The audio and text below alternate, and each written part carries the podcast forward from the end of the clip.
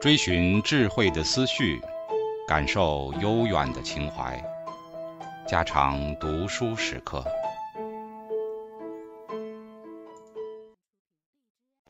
警告：慎入，非专业朗读，听后可能出现且不仅限于挺尸等严重不适，另切勿洗耳，以免污染水源。引发小猫、小狗中毒等严重生化事件。支配和地位的进化理论，一个关于支配和地位的进化理论，除了需要解释群体中存在的等级差异现象之外，还必须详细的阐明个体在提升自己的地位等级时所要解决的适应性问题。在理想情况下，一个好的理论。应该能够预测人们在谋求社会等级时所采取的具体策略。比如说，学术界人士获取地位和等级的方法就与街区的小混混完全不同。如果一位教授在学术会议上挥舞弹簧刀，那总归有点不合时宜。不过，学术会议总是充满了尖锐的提问、机敏的回答、绝究式的愤怒。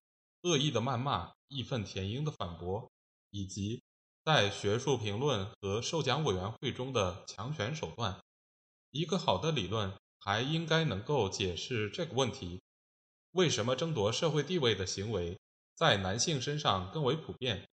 理想的情况是，这个理论应该能够对那些处于较低等级的个体的行为加以解释，比如对传统社会的研究结果。强烈的表明，当地的人们通常会对那些极力争取支配地位的个体表示出敌对行为，比如奚落、排斥、驱逐，甚至是凶杀。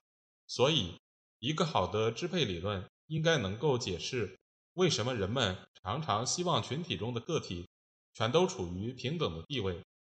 在理想情况下，这个理论还应该区分出统治阶层和生产阶层。其中前者是指决定如何分配资源的阶层，而后者则是指为了达到群体目标而进行劳动分工与合作的阶层。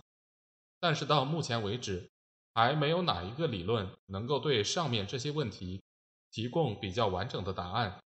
不过，研究者们已经取得了非常重要的进展。下面我们先来看看进化心理学。是如何对争夺地位的性别差异加以解释的？关于争夺地位的性别差异的进化理论，在前面的章节中，我们曾经谈到，男性和女性在繁殖数量上存在很大的差异。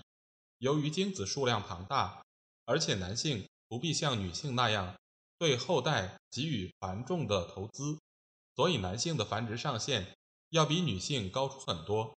换句话说，男性的繁殖活动比女性充满了更多的变数。基本上，不管一个女性的社会地位是高还是低，只要她具有生育能力，她通常都可以获得繁殖的机会。但是男性却不是这样。如果有些男性占有超出平均份额的繁殖资源，即具有生育能力的女性，那么就会有另一部分男性找不到配偶，完全被排除在繁殖活动之外。这意味着，如果一个择偶系统的一夫多妻特征越明显，即男性的繁殖机会的变数越大，那么男性面临的选择压力将会越强烈，因为自然选择肯定会偏向那些获得繁殖成功的男性。此外，如果一种策略能够帮助男性免于被排除在繁殖活动之外，那么这种策略将会受到自然选择的青睐。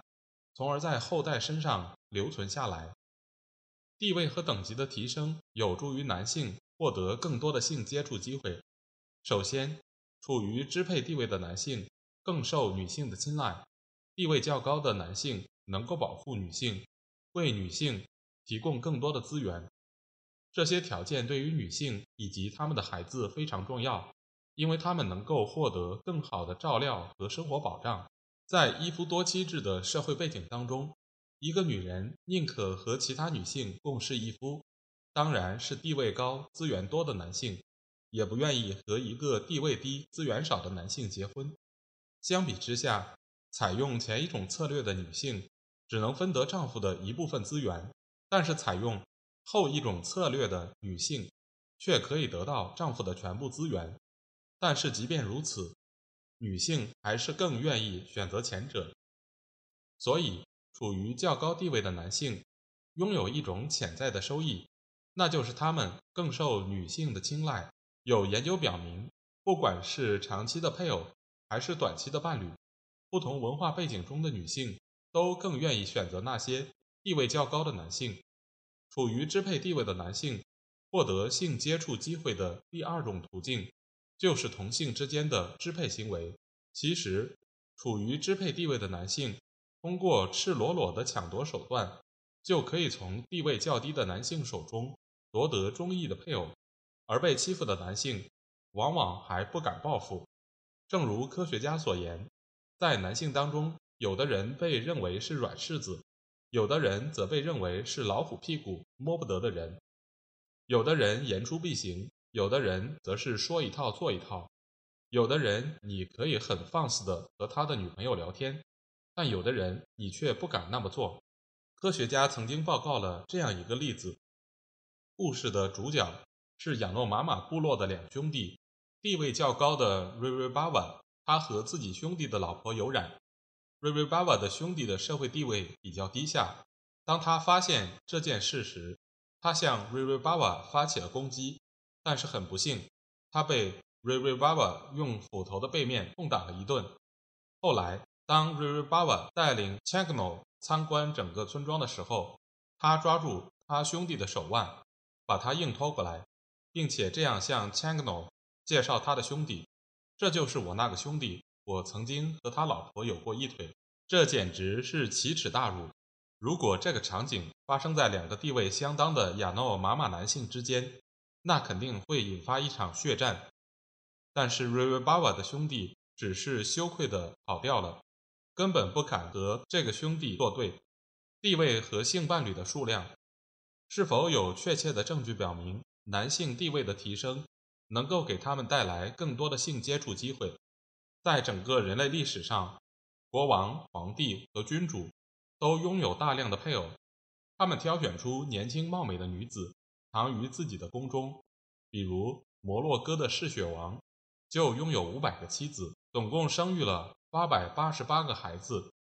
进化人类学家搜集了六个最早的文明发祥地的系统化数据。这六个地区。分别是美索不达米亚、埃及、阿兹特克、墨西哥、印加秘鲁、地质印度和地质中国。这些文明发祥地跨越了四大洲，前后共有大约四千年的历史，大概起源于公元前四千年。研究发现，这六种文化表现出惊人的一致性模式。比如，在印度，国王曾经拥有三百三十二位妻妾。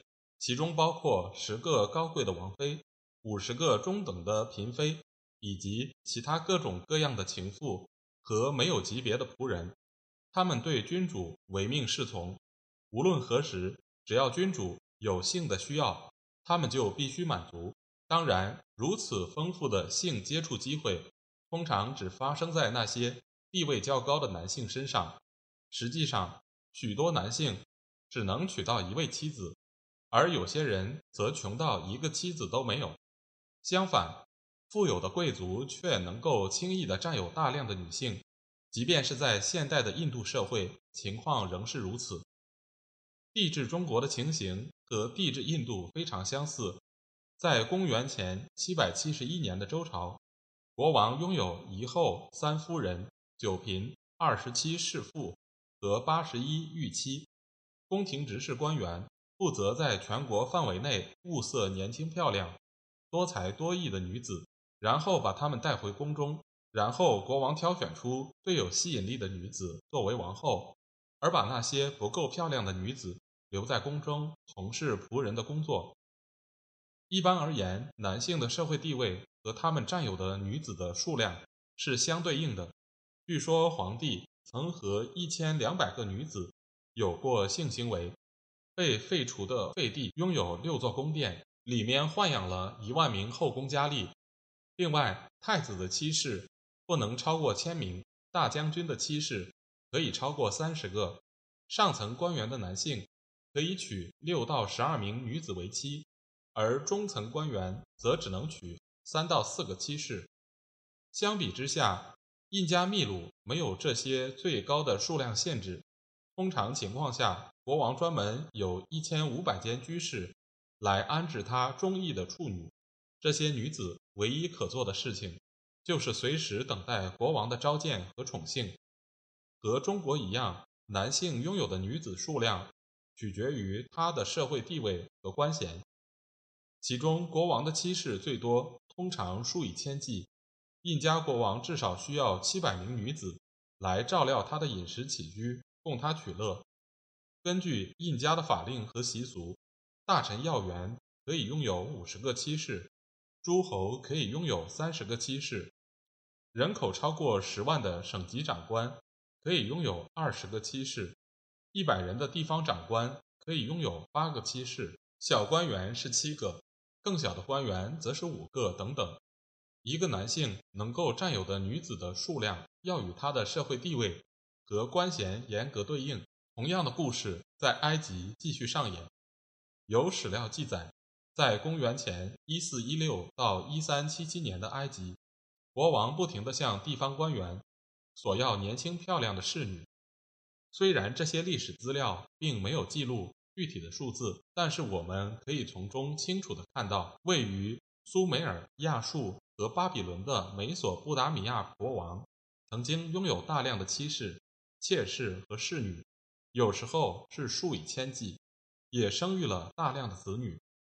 这意味着，在最早的有历史记载的六个文明发祥地中，地位和等级决定了一个男性和女性的性接触机会。其实，这种关系在现代社会仍然成立，只不过在程度上有所不同罢了。现代的西方文化强烈的推行一夫一妻制。并且将其法制化，这就严格的限制了男性所能迎娶的女性的数量。随着君主制度的终结，封建式的一夫多妻制也慢慢消亡了。不过，最近的一项研究表明，地位较高的男性仍然拥有更多的性接触机会。由于身处一夫一妻制的现代社会，所以地位较高的男性所经历的大量性接触机会。主要来自于短期的性伴侣和婚外情。另外，地位较高的男性往往能够娶到更加漂亮的女子为妻，而且他们的妻子通常较为年轻，所以生育力也就更强。由此看来，尽管现代文明和远古文明在结构上已经发生了翻天覆地的变化，但是这种关系，地位较高的男性通常拥有更加年轻。更有吸引力的女性，仍然或多或少地保持了原来的模样。无论古今中外，地位较高的男性总是拥有更多的性接触机会，比如说拥有更多的妻子、情妇或者妾室。总之，经验证据支持了这样的进化观点：男女两性在谋求社会地位的动机强度上存在性别差异。所有的证据都表明。地位较高的男性总是拥有更多的性接触机会。当然，如果一个女子拥有较高的社会地位，那么她肯定也能从中获得繁殖收益。但是，由于男性的地位对他们性接触机会有着非常直接的影响，所以自然选择肯定已经在男性的谋求社会地位的动机上施加了更大的选择压力。